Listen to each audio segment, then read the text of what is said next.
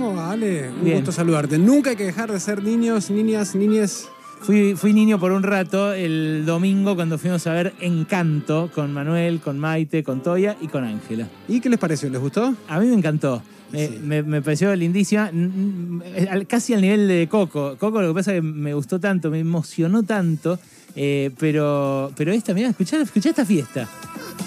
Ahí va. Carlos Vives.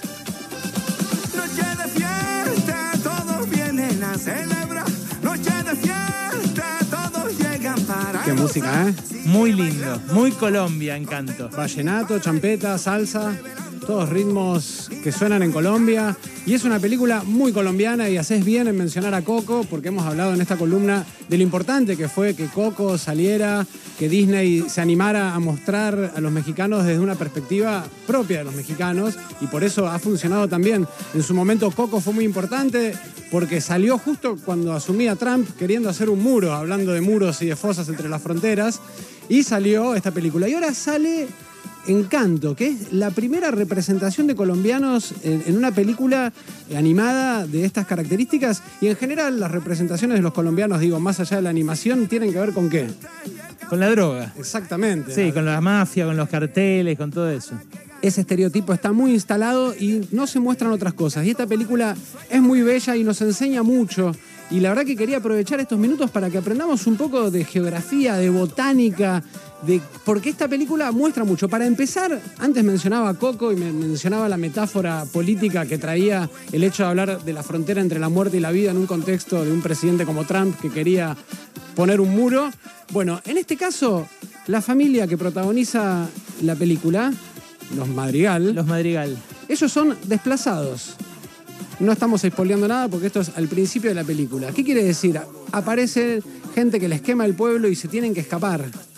¿Quiénes le están quemando el pueblo? No queda claro, ¿no? No queda claro, pero bueno, pueden ser unos paramilitares. Obviamente, esto está situado en una época García Marquesca, ¿no? De las novelas de García Márquez, que sería hace dos siglos, siglo XIX, pero sí claramente va a atender una situación de la cual, bueno, cuando se habla de Latinoamérica, recién estabas hablando de las noticias eh, de Sudamérica, no se suele mencionar la situación en Colombia, donde según la CNUR eh, hay 8,3 millones de desplazados del 85 al 2000. O sea que esta película viene a mostrar las consecuencias del conflicto armado o atender de alguna manera esa situación tan dramática que sufre Colombia y que muchas veces, bueno, parece que se habla más del país de al lado y no tanto de lo que pasa en Colombia. Así Total. que Disney recogió el guante y dijo, vamos a hablar de una familia, los protagonistas son desplazados.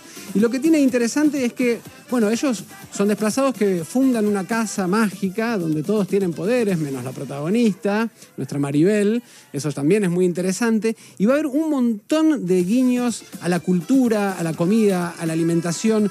eh, que, que hay en Colombia, los animales. Vos fíjate, por ejemplo, te hablaba de la protagonista, de Mirabel. Sí. Ella está vestida con un traje típico santanderiano, o sea, el departamento de Santander. Muy Más o lindo. menos centro norte, capital Bucamaranga. ¿Conoces? Sí, conozco. grande. Sí, conozco.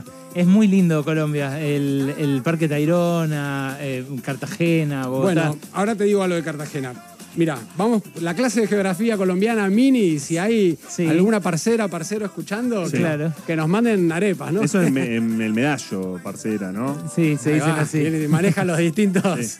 los- bien, acá tengo dos expertos. Yo Medellín no conozco, eh, pero eh, tampoco, eh, tampoco vi que apareciera eh, mencionado en la peli. Sí aparecen las arepas, recontra. Aparecen las arepas, que son de distintas partes. Pero bueno, te digo, Mira, Mirabel tiene un traje típico santanderiano y un bolso de la Guajira, de los indígenas Guayú.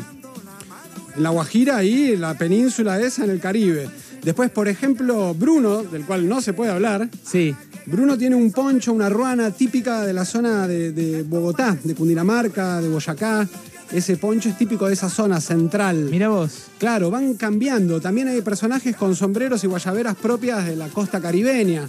Hay una, mi- una mixtura, una mezcla de, de trajes típicos de distintas partes de Colombia, lo cual es realista porque ha habido efectivamente muchos desplazados y mucha gente que se ha movido de un lado a otro. Entonces nos van a presentar la diversidad eh, étnica, hay personajes de distintos colores, eh, hay ropa de distintas zonas de la- de- del país. Bueno, aparece el arbusto nacional, el café, eh, cuando Claro. al principio en una de las canciones le preguntan a Maribel eh, eh, insistentemente qué poder tiene y ella le dice, tenés que dejar el café, le dice a uno que está Está aceleradísimo. sacadísimo. Claro, porque la casa eh, parece estar, la estética parece de, de la- las típicas haciendas de la- del Valle Cafetero, ¿no?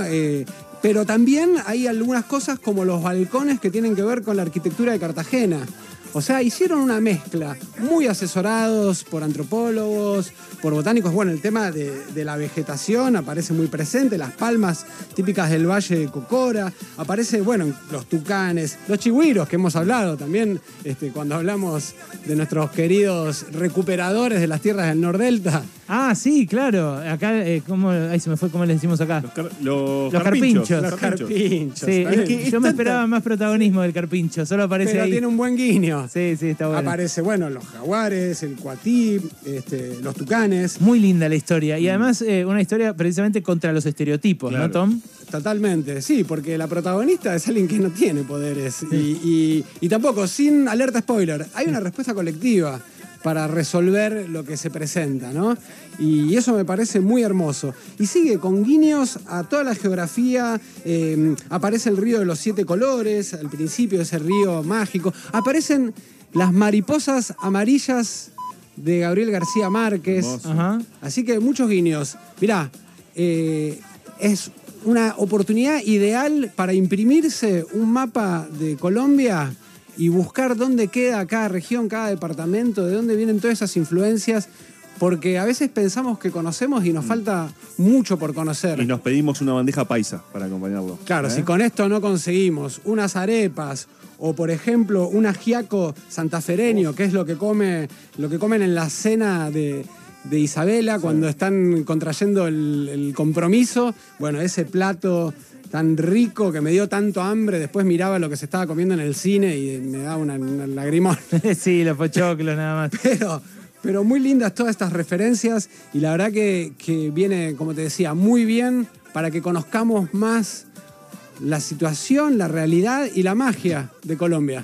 Tomás Eliachev con su columna animada recomendándote ir a ver Encanto, ¿eh?